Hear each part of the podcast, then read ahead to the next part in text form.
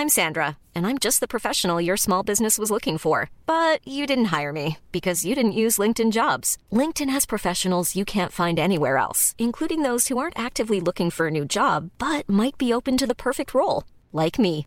In a given month, over 70% of LinkedIn users don't visit other leading job sites. So if you're not looking on LinkedIn, you'll miss out on great candidates like Sandra. Start hiring professionals like a professional. Post your free job on linkedin.com/people today. Escuchas. Escuchas un podcast de Dixo. Escuchas Linterna Mágica con Miguel Cane. Por Dixo. Dixo. La productora de podcast más importante en habla hispana. Hola, ¿qué tal? Bienvenidos a la emisión 137 de La Linterna Mágica, el podcast de cinéfilos para cinéfilos de Dixo.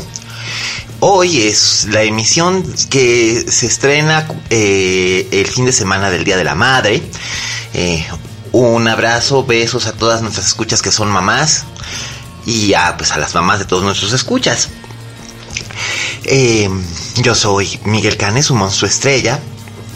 Y hoy Raulito Fuentes nos va a hablar de una excelente serie de televisión disponible en Netflix y yo voy a hablar del más reciente estreno de un cineasta latinoamericano que la está haciendo grande en el extranjero. Así que primero empecemos con la colaboración de Raulito Fuentes. Adelante Raúl. Oye Fuentes. Hola, ¿qué tal? Esto soy Fuentes, el espacio que Miguel Cane me brinda en la linterna mágica. Yo soy Raúl Fuentes y a mí me encuentras en Twitter como arroba oyefuentes. Oigan, estoy muy contento de que el día de hoy les voy a platicar de una serie, una serie de televisión que está en Netflix. Se estrenó el pasado 3 de mayo. Eh, como saben, las, la mayoría de las series de Netflix pues están completas para que ustedes lo puedan disfrutar. Este es el caso, la, la serie consta de 10 episodios y se llama Dead to Me o Muertos para mí. Es una es un programa que está protagonizado por dos mujeres y dos mujeres que a mí la verdad es que me caen muy bien porque pues llevo años siguiendo más o menos la carrera de las dos. Una de ellas es eh, Christina Applegate, que ustedes, si ustedes tienen más o menos entre 35 y 45 años, la van a recordar porque pues ella fue la hija de Al Bundy, de Ed O'Neill en, en, una famosa eh, comedia, en un sitcom llamado Married with Children.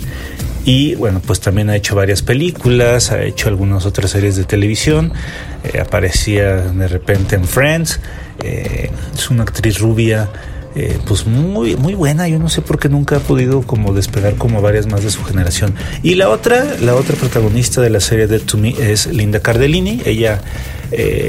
pues a mí es una actriz que me gusta mucho, me parece que es una actriz muy agradable, siempre que esté en alguna película me gusta, me gusta verla porque eh, me parece que es muy talentosa y siempre ha estado muy relegada como a papeles sobre todo de esposa.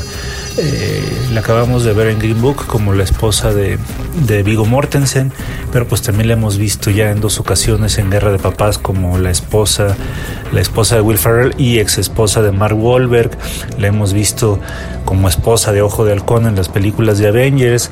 La hemos visto como objeto del deseo de Michael Keaton en esta película en la que él interpreta el dueño de McDonald's. La hemos visto como el objeto de deseo de, de Don Draper en las últimas temporadas de, de Mad Men. Y pues eso, siempre ha estado relegada y afortunadamente pues tenemos esta serie de To Me en la que las dos actrices pues, son las protagonistas. Pero ¿de qué se trata la serie? Pues bueno, eh, es la historia de dos mujeres, cada una de ellas acaba de perder a su marido y se conocen en uno de estos grupos de, de duelo, ¿no? Eh, el marido de, de Jen, que es el papel que interpreta eh, Christina Applegate, ha sido atropellado y eh, pues está tratando de reconstruir su vida. Eh, tiene dos hijos y trabaja con, con, su bueno trabaja para su suegra en una especie de bienes raíces ella ella vende casas y por otro lado está eh, el personaje de, de, Linda Cardellini que se llama Judy. Judy es artista, Judy tiene muy buen corazón, Judy es una mujer que de repente visita los bueno visita un asilo en particular porque tiene una amistad con un anciano llamado Abe que es interpretado por el gran Edward, Edward Asner eh, y pues es una muchacha muy pues muy simpática, la verdad es que es muy, muy graciosa verla, es una mujer también insegura, eh, con un secreto doloroso también, ¿no? Eh, y pues bueno, ¿por qué, ¿por me parece que es una serie que vale la pena ver más allá de, talento o el rango que tengan estas actrices? Pues precisamente por la diferencia de, de, personalidades que tiene cada una de ellas, mientras que Jen es una mujer fuerte y amargada y, y dura y poco paciente, pues Judy es todo corazón, ¿no? Trata de hacer buena amistad con Jen, se quiere llevar bien con sus hijos y de repente, pues como que trata de forzar las cosas y no le salen a la primera. Entonces, que las dos de alguna manera estén sufriendo por algo similar, pero que sus eh, maneras de ser sean tan distintas, a mí me parece que es como la sal que tiene, o la salecita que se le echa a, la comida, es la sal que tiene esta serie, que la hace muy entretenida. Eh, creo que también rompe un poco con algunos algunas cosas predecibles, ¿no? Porque pues de qué se puede tratar la amistad de dos mujeres tan diferentes que se conocen en una clínica de duelo, eh, pues muchas cosas, la verdad es que tendrán que descubrirlo por ustedes mismos porque revelarles, de hecho ya en el primer episodio se hace una gran revelación que podría darle en el traste a las demás a los demás episodios.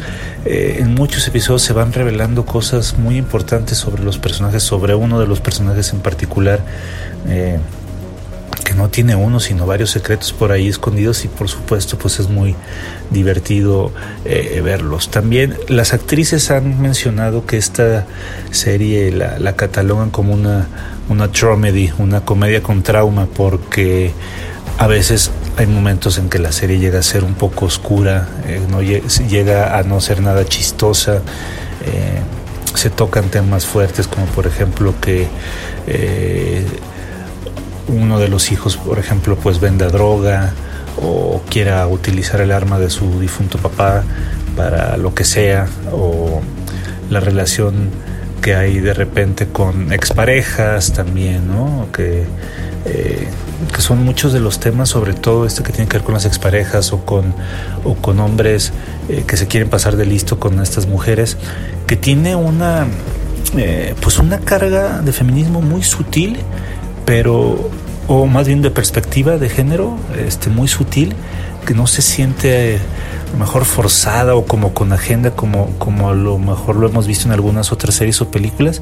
En este me parece que está perfectamente bien manejado. No soy, no es que yo sea experto, pues, pero, pero creo que uno, uno siente cuando cuando cree que con calzador están metiendo temas importantes que están en la agenda pública actual y esta, aunque sí mete muchos, pues la verdad es que ni se sienten de lo bien narrado que está que está Dead to Me. Es una serie que, eh, como les decía, consta de 10 episodios y que ojalá tenga el, suficientemente, el suficiente éxito como para que podamos ver una segunda temporada. Creo que si las atrapa el primer episodio se podrán echar la serie en unos tres o cuatro días. Eh, dura media hora cada capítulo.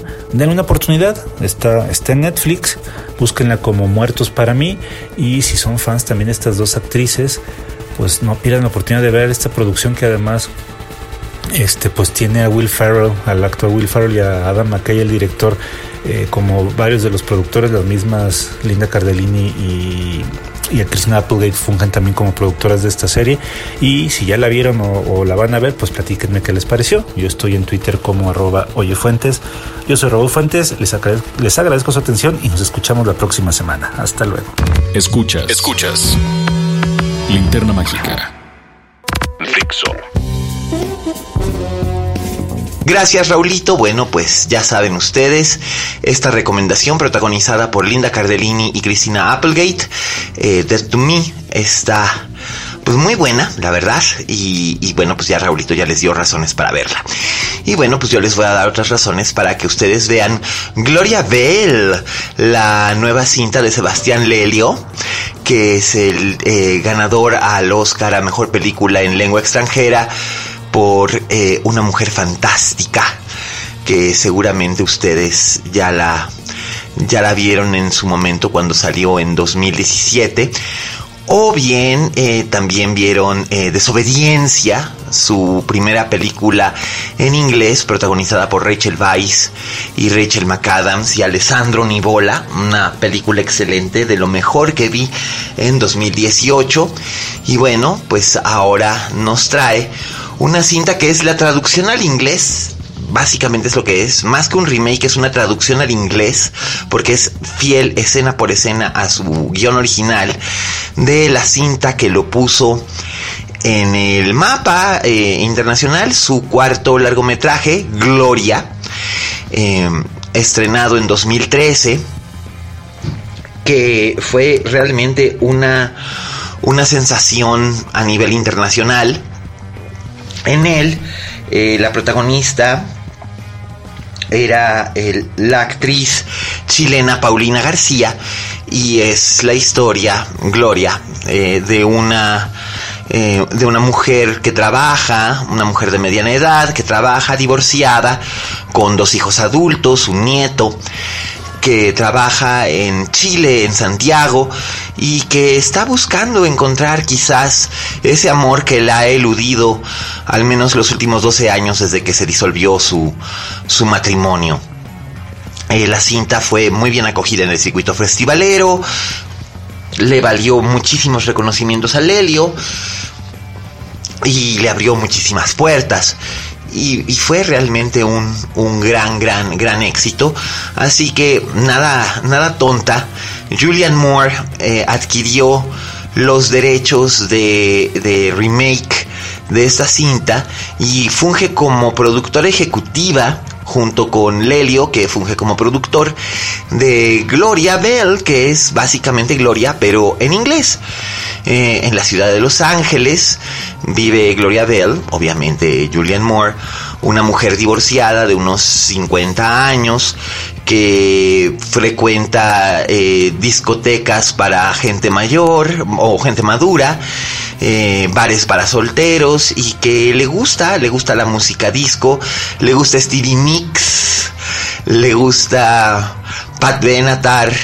Vamos, se nota que fue una chica que creció en los 70 y en los 80 y esto es muy notorio en la selección musical que aporta el helio a esta versión de la historia de Gloria en, la versión en español eh, Paulina García como Gloria escuchaba a Napoleón por ejemplo o, o a Serrat así que vamos Mm, la diferencia Stevie Nicks, Napoleón, pues sí es mucha, pero pertenecen a esa misma época y reflejan también un cierto tipo de idiosincrasia, ¿no?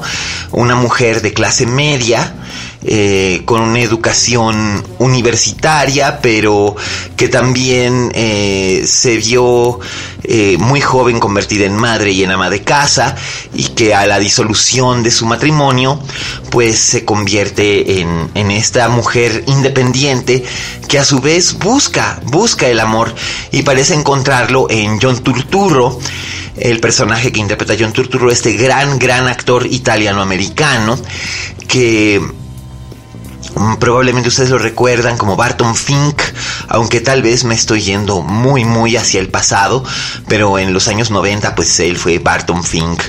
Eh, también fue uno de los protagonistas de em, aquella fabulosa cinta de Robert Redford Quiz Show.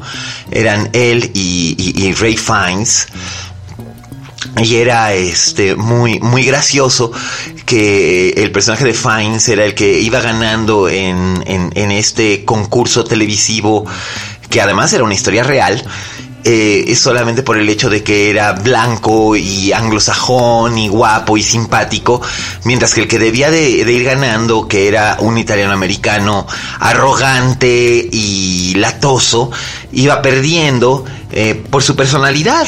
Básicamente así fue cuando se supo que muchos de estos concursos de, la televisión pues eran amañados, ¿no? Y fraudulentos. Y aquí pues él hace el papel de un eh, militar retirado que tiene un, un, parque de diversiones con un campo para jugar gocha. Ustedes saben esta mm, como guerra de colores y con una ex esposa reciente, mucho más reciente que el divorcio de Gloria, y dos hijas eh, postadolescentes, ya más bien adultas. Em, el elenco es muy ecléctico y muy interesante. Por ahí anda Michael Cera en un papel pequeñito pero clave, que es el papel del hijo de, Gloria. Eh, también está esta formidable eh, joven actriz que igual yo no la había descubierto hasta ahora, que se llama Karen Pistorius, Karen con C. Karen Pistorius, que hace el papel de la hija y que la verdad me resultó cautivadora de principio a fin. Em, la cinta no, no es gran secreto para quienes ya la vieron, quienes vieron la versión original, pues en realidad no pierden, no, no nada la película, solamente se, se, agregan algunas cosas, se afinan algunas cosas. Eh, aparece aparece la legendaria actriz Holland Taylor en el papel de la madre de, Gloria, que ese personaje no aparecía en la versión original. Aquí funciona para resolver ciertas circunstancias y ha sido realmente eh, refrescante ver estos ligeros cambios, pero son casi casi cosméticos en, en, la cinta y ver que Julian Moore se suelta el pelo literalmente y hace un gran gran trabajo como como esta, esta mujer, eh, por supuesto, siendo una película de Julian Moore, eh, no falta el momento en el que le da un colapso nervioso en un lugar público. Ya lo hemos visto ocurrir antes en Magnolia, en eh, Boogie Nights, en Safe, en eh, también en las horas. Vamos, es algo que no es una película de Julian Moore si a Julian Moore no se le va la olla en un lugar público. Eh, Lelio es un director con una enorme sensibilidad. Eh, él nació en Chile, creció en Argentina, pero luego volvió a Chile. tiene 45 años de edad su vida personal se sabe poco realmente de ella. Es muy discreto en, ese sentido. Algunas personas han especulado que, es gay, pero él nunca lo ha confirmado. Em, aunque la temática seleccionada de sus obras y, la sensibilidad que reflejen ellas pueden dar a entender por qué mucha gente lo piensa pero él es, él prefiere como que separarse de sus películas, no convertirse en sinónimo con sus películas. Y de hecho, salvo la excepción de las dos versiones de Gloria, todas han sido básicamente muy distintas. Una mujer fantástica es la historia de una joven transgénero cuyo amante, que era un hombre eh, heterosexual, aparentemente, eh, fallece y cómo ella trata de, involucrarse en, el duelo eh, por, este hombre y las reacciones del mundo alrededor de ella. Y por supuesto está Disobedience, que es una espléndida historia que está adaptada de una novela de Naomi Halderman, una, una escritora eh, estadounidense que de ascendencia judía que sitúa su, novela en Londres y es la historia de Ronit, el personaje que hace Rachel Weisz, que además lo hace maravillosamente, una, una joven hija de un rabino que se va de Inglaterra a los Estados Unidos a buscarse la vida como fotógrafa y se aparta de la comunidad ortodoxa en la que había crecido. Eh, porque es diferente, ella se descubre lesbiana y esto pues va en contra de los preceptos religiosos de su familia y de su comunidad, entonces ella se escinde de esta misma comunidad eh, judía ortodoxa de un barrio eh, londinense. Sin embargo, a la muerte de su padre se ve obligada a regresar a la capital británica y ahí ella eh, eh, confronta cosas que dejó pendientes en su pasado. El elenco de Disobedience está redondeado por Alessandro Nivola y por Rachel McAdams, que yo creo que pocas veces Rachel McAdams ha estado mejor. Y la cinta es muy fuerte, muy temáticamente es muy fuerte, visualmente es muy energética y electrizante y también es dolorosa y conmovedora y extrañamente muy tierna y, es un, espléndido, espléndido trabajo por parte de Lelio como director y también como adaptador del guion.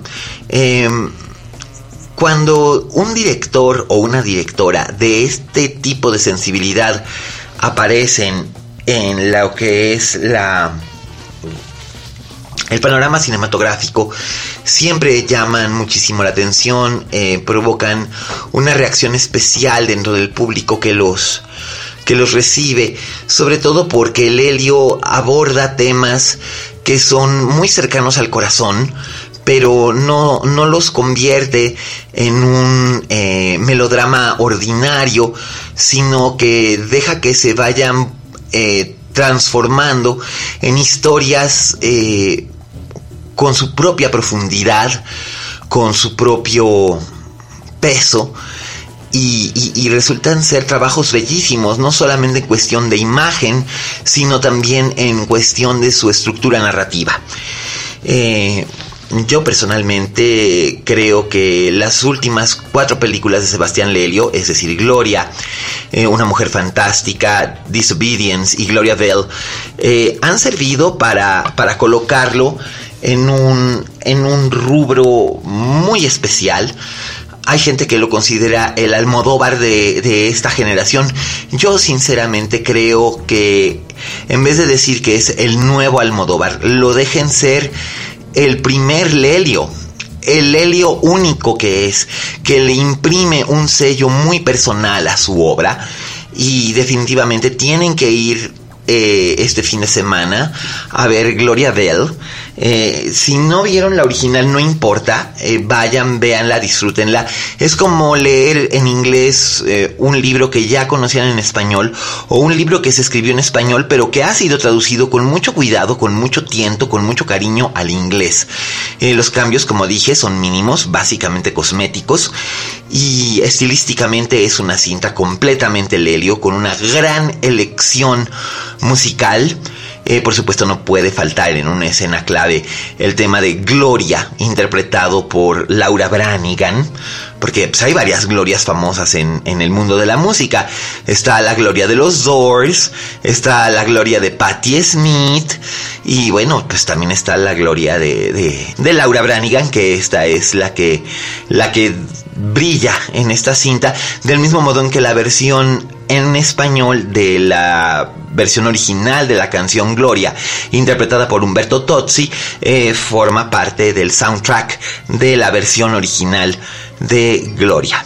Y bueno, pues esto es el, estreno grande de esta semana para, para los adultos cinéfilos, para los, eh, para los chamacos y la familia, pues está lo de Detective Pikachu, que ya habló Raulito Fuentes de ello la semana pasada.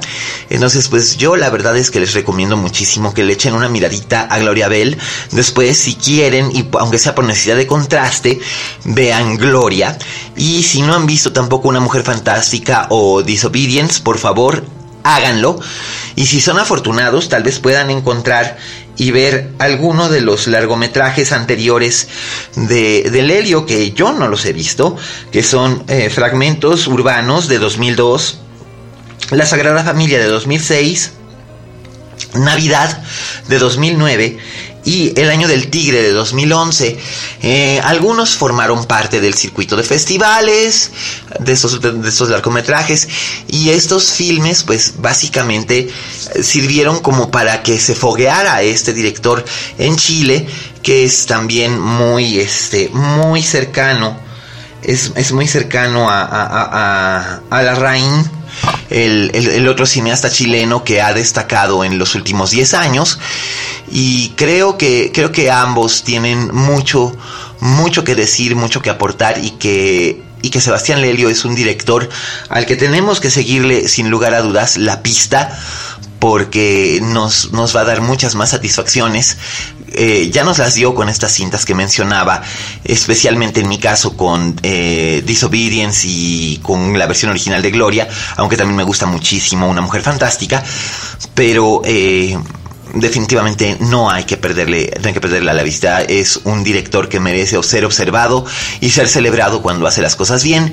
Y si bien eh, este remake de Gloria no es algo que urgiera eh, que se hiciera, no es algo tremendamente necesario, es, es algo que se aprecia, que se recibe bien, que se deja ver y que tiene todo para ser un elemento muy bien logrado de lo que es eh, la encantadora obra de eh, Sebastián Lelio. Así que pues bueno, aquí lo tienen ustedes. Eh, ya está disponible en salas de los dos grandes distribuidores en México. Ustedes, ustedes saben cuáles son, pero también estará presente en la Cineteca Nacional y en el Cine Tonala. Así que bueno, muchas gracias a, Sony Pictures por traer a México. Eh, Gloria Bell, eh, Julianne Moore excepcionalmente bien y sumamente disfrutable. Y ahí la tienen, disfrútenla, véanla, coméntenla con el hashtag linterna mágica. Eh, por favor, no dejen de escuchar el podcast, ya sea en Spotify o en iTunes. Suscríbanse, es completamente gratis o en la página de Dixo y corran la voz porque además, por ejemplo, si se suscriben ustedes al podcast en iTunes podrán recibir también la posibilidad de calificar este podcast. Eh, la mayor calificación es 5, eh, que es básicamente el nivel que tenemos. Muchísimas gracias, les agradecemos enormemente. También los comentarios que nos mandan a través de iTunes que nos ayudan a hacer un mejor podcast. Eh, corran la voz, además, para que podamos estar a fin de año entre los más escuchados a nivel México. Y recuerden que Dixon no es únicamente la linterna mágica, sino que ofrece una inmensa variedad de podcasts muy, muy, este, muy interesantes de las más diversas temáticas para que ustedes les hinquen el diente o en este caso, pues el oído. Eh, como siempre, los, los avisos parroquiales de rigor. Muchísimas gracias por escucharnos. A David en Cancún, a Sara en Asturias, a Pipe y Enrique González en en Guadalajara. Eh, muchachos, ustedes son maravillosos. También a mis tocayos Miguel y Miguel, uno en Tijuana y el otro aquí en la Ciudad de México. A Dimitri Albertini, a Mauro Azúa, a todos los cuates que de veras han hecho que este podcast crezca y crezca a lo largo de lo que han sido estos eh, casi ya tres años y, que ha sido de veras muy placentero para mí poder seguir haciendo poder seguir haciendo este podcast. Y bueno gracias a nuestra querida Vero en producción y controles a Federico del Moral en la postproducción a Dani por habernos dado eh, siempre Dixo, eh, donde seguiremos en esta plataforma creando podcasts. Y bueno, eh, yo en redes sociales soy arroba aliascane. Sigo pendiente de que ustedes nos manden eh, sus comentarios con el hashtag linterna mágica o el hashtag de cinéfilos para cinéfilos.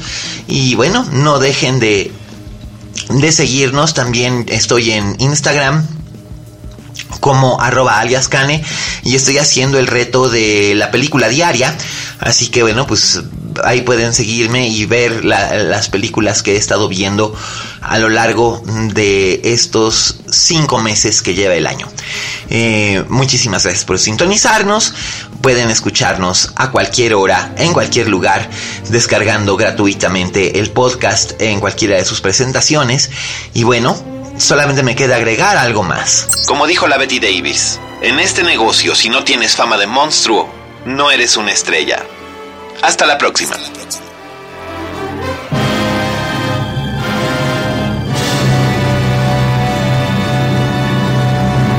Dixo presentó Linterna Mágica con Miguel Cane.